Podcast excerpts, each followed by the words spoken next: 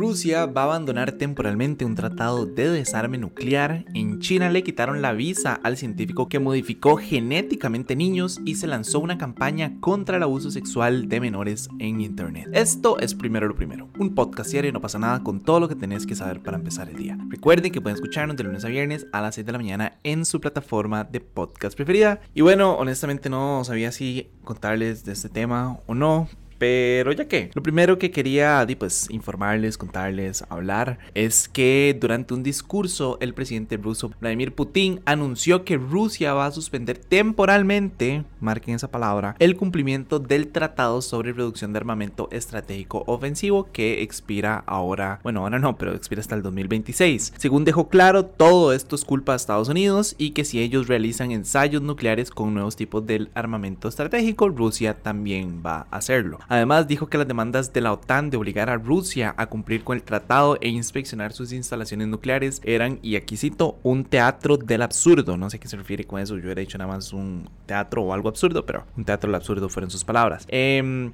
por el contrario, y esto siento que sí se justifica, él le pidió que la Alianza Atlántica también forme parte de este tratado, ya que recordó que muchos países que conforman esta alianza, como por ejemplo Reino Unido y Francia, también cuentan con arsenales nucleares. Entonces, eh, es ilógico que unos sí estén y tengan armas nucleares, pero otros que no tengan armas nucleares no formen parte de este tratado. Entonces, creo que de todas sus eh, palabras, estas son las únicas como que se justifican. Tal vez para hablar un poco sobre este tratado, no sé si saben a qué se refiere o no, pero eh, entre todo lo que propone está un sistema de inspección de los arsenales, o sea, que llegue un equipo a inspeccionar estos arsenales. También dice que se debe reducir en un 30% el número de cabezas nucleares hasta 1550 por país, que igual me parece una cantidad absorbitantemente estúpida de, cabezas nucleares, 1550 armas nucleares es una estupidez por país, ¿verdad? Y no sé cuántos países, honestamente, no sé si son como 20 países los que tienen, o más, probablemente son más los que tienen como armas nucleares. Entonces, digo, obviamente Estamos hablando de una cantidad gigante de cabezas nucleares. Eh, también se limitó a 700 el número de misiles balísticos intercontinentales y a 800 el de lanzaderas para misiles intercontinentales, para lanzaderas submarinas de misiles balísticos y bombarderos estratégicos equipados para armamento nuclear. Ahora, y aquí quiero dejar súper claro esta parte,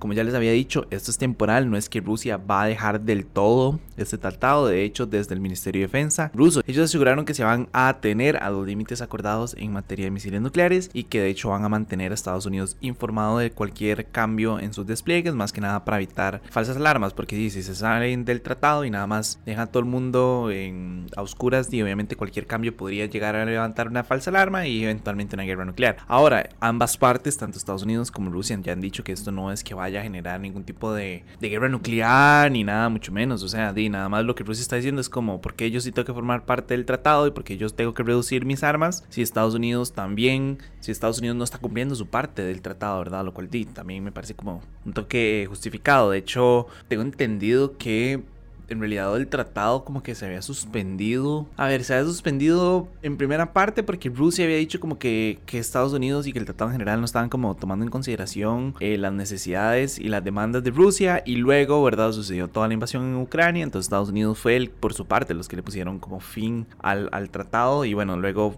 Joe Biden y Vladimir Putin firmaron un acuerdo temporal, ¿verdad? Como para que la, o para extender el tratado por cinco años. Y bueno, eso es lo que se expira ahora en el 2026. Y sí, no sé, me siento que esto también va muy de la mano, ¿verdad? Como, por ejemplo con lo que estaba pasando, les conté entre Estados Unidos, eh, Corea del Sur y Corea del Norte, ¿verdad? Que es como, di, Estados Unidos condena que Corea del Norte haga haga ejercicios y que dispare misiles, pero ahí están ellos también haciendo ejercicios y disparando misiles. Entonces yo digo, o sea, a lo que quiero con todo esto es como, si uno va a exigir cambios, uno también tiene que ser un agente de cambio, uno también tiene como que evitar hacer cosas. Entonces, de, también siento como, tal vez va a ser súper polémico, espero no serlo, pero o sea, también siento como que se justifica hasta cierto punto las palabras de Corea del Norte y, Rusia. Nunca pensé que iba a decir estas palabras, pero bueno, se justifican diciendo como, Dima, es que porque nosotros tenemos que formar parte y porque tenemos que aceptar un tratado y porque tenemos como que acatarlo a cabalidad si Estados Unidos no lo está haciendo también. Entonces, por ahí creo como que es debatible. O sea, creo que en realidad es súper debatible si, si, si está bien lo que está haciendo Rusia o no.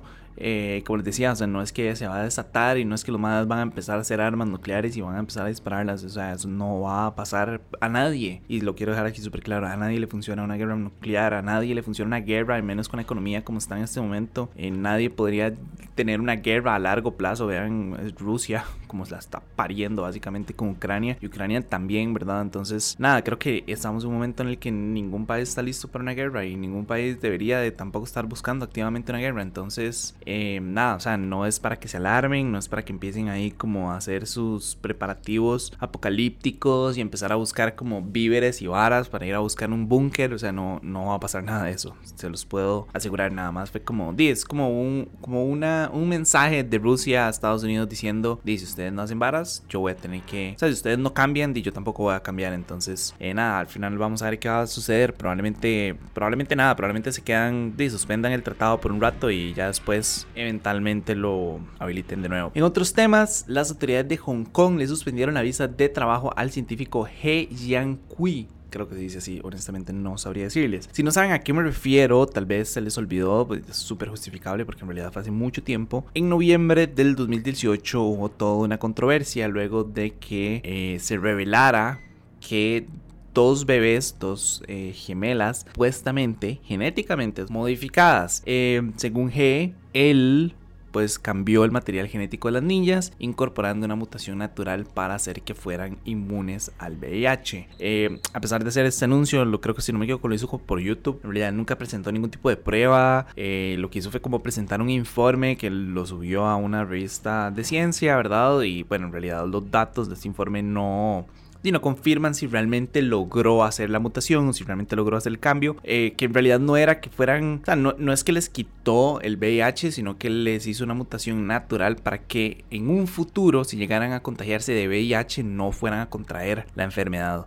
Lo que él nunca esperó de todo esto, obviamente, fue eso, bueno, por un lado, el backlash como ético que hubo alrededor de la comunidad internacional, por un lado, y por el otro, bueno, que se le condenó a tres años de prisión por este experimento y en realidad vino a cambiar literalmente la forma en la que se hace ciencia en China. Ahora, de más que nada, como que, como que abrió todo un debate sobre si era ético modificar genéticamente a una persona, eh, a pesar de que, de, que su objetivo fuera algo noble, ¿verdad? Que es como evitar que una persona se enferme, y pues también tiene complicaciones eh, a futuro, ¿verdad? De hecho, el mismo informe que él publicó fue como, o sea, dejó muy abierto que todavía existían las posibilidades de que hubieran modificaciones a futuro que no estuvieran contempladas y que pudieran llegar a generar algún tipo de, de daño a diga, las niñas. Que en realidad, si no me equivoco, al año después salió otro bebé más, entonces al final fueron tres bebés los que modificó genéticamente. Lo que él en realidad nunca esperó que saliera todo esto fue por un lado como un backlash ahí ético de parte de la comunidad y por el otro, ¿verdad? Por, temas de ética y como de que si realmente se justifica modificar genéticamente a un bebé, a pesar de que eso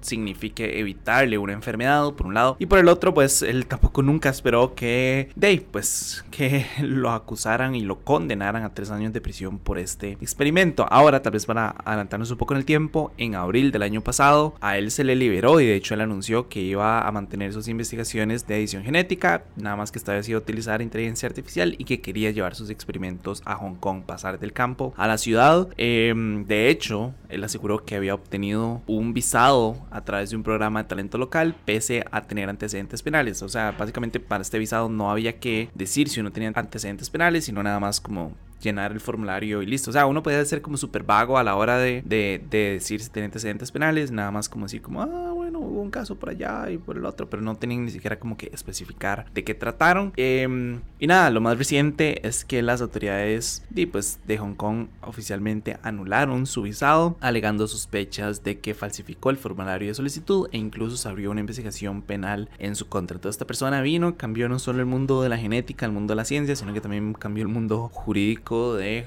de Hong Kong y de cómo se obtienen visados. Pero bueno, tal vez para cerrar con temas, no, puta, también súper controversial. Bueno, no controversial, pero sí es como pesado. 14 ONGs iniciaron una campaña para pedir apoyo a una propuesta europea que busca combatir los abusos sexuales a menores en Internet. La idea de ellos es pedir la aprobación de una propuesta legislativa que busca hacer más responsables a las empresas de Internet utilizando las herramientas a su disposición para combatir la explotación de los menores. Lo que quiere decir en palabras más sencillas es que quiere obligar a firmas como por ejemplo Meta, TikTok o por ejemplo Google a identificar, eliminar y denunciar cualquier material de abuso sexual infantil en sus plataformas. Y yo sé que tal vez la gente pregunte como, pero qué tan grande es el problema del abuso infantil y nada más para que se hagan una idea de la magnitud del fucking problema que tenemos con un montón de degenerados. Solamente en el 2021 circularon 85 millones millones de imágenes y videos pedopornográficos en todo el mundo. Esto es una fucking epidemia. Esto es una vara que no debería estar sucediendo. Problema grande que tenemos como sociedad y tenemos que ver cómo puta se soluciona. Yo nunca he entendido qué pasa por la cabeza de una persona que se excita al ver a un niño. Como, como, man, qué tan mal tiene que estar uno, ¿verdad? Para para querer tener relaciones sexuales con un menor de edad, y para, para querer como compartir este material y, querer como moverlo por redes. Entonces me, me parece una propuesta chivísima, me parece una propuesta necesaria. Eh, la pedofilia es una vara que yo condeno y que nunca en la vida voy a perdonar. Yo, para mí, si algo que está mal en este mundo es abusar sexualmente de un niño y, o sea, y no solo abusarlo, sino como reproducir el material pornográfico de un niño. Para mí es una vara que no se perdona. Y sí siento que a veces las compañías no hacen del todo para, para evitarlo, ¿verdad? Y a veces, y por ejemplo, los servidores, los, los proveedores, perdón, de internet, eh, ellos tienen acceso a los, a los historiales de uno. Ustedes pueden poner modo privacidad o modo incógnito, lo que ustedes les ronque la gana, pero a fin de cuentas ellos igual siempre van a tener acceso a a su historial de búsqueda, a lo que ustedes buscan, a los IPs, ¿verdad? Entonces, eh, mucha información podría servir para abrir investigaciones y para desarmar, ¿verdad? Como eh, tráfico sexual de menores y pornografía infantil. Entonces eh, creo que sí es necesario como, como compartir estos datos y que esto sea una ley como que se vuelva mundial, ¿verdad? Como literal obligar. Porque tampoco sirve nada que Meta y TikTok y Google hagan todas estas varas en Europa si no lo traducen al resto del mundo. Entonces nada, o sea, yo genuinamente espero que esta propuesta, que esta campaña de agarre fuerza, que decidan aprobarlo. O sea, yo honestamente no veo cuál es como el punto negativo de todo esto. Supongo que alguna gente dirá como privacidad y datos sensibles, información, pero creo que cuando la vida de un menor de edad y su dignidad y su privacidad están atentados, creo que se justifica nada más como valerle verga los datos privados de una persona que está haciéndole daño a este niño o a esta niña y para generar contenido que lo único que hace es como degenerar a la sociedad porque eso es eso es la pornografía infantil es creo que la forma más cruda de degeneración del ser humano entonces, nada más, espero que genuinamente la prueben y me encantaría ver leyes así en todo el mundo. Pero bueno, eso fue todo por hoy. Su apoyo, si es posible, primero lo primero. Recuerden que pueden apoyarnos en patreon.com slash no pasa nada oficial. Y para los que nos están escuchando por Spotify, quería hacerles la pregunta, la pregunta del millón. ¿A ustedes les parece ético modificar genéticamente personas si eso significa curarlas de una enfermedad? Sí o no. La pregunta que yo no he logrado responderme. Tal vez ustedes tengan una respuesta clara, como les dije, o tal vez no. Pero nada, déjenlo ahí en los comentarios. Y perdón, en el poll. Y dinos, estamos hablando. De nuevo, muchísimas gracias y me escucho mañana. Chao.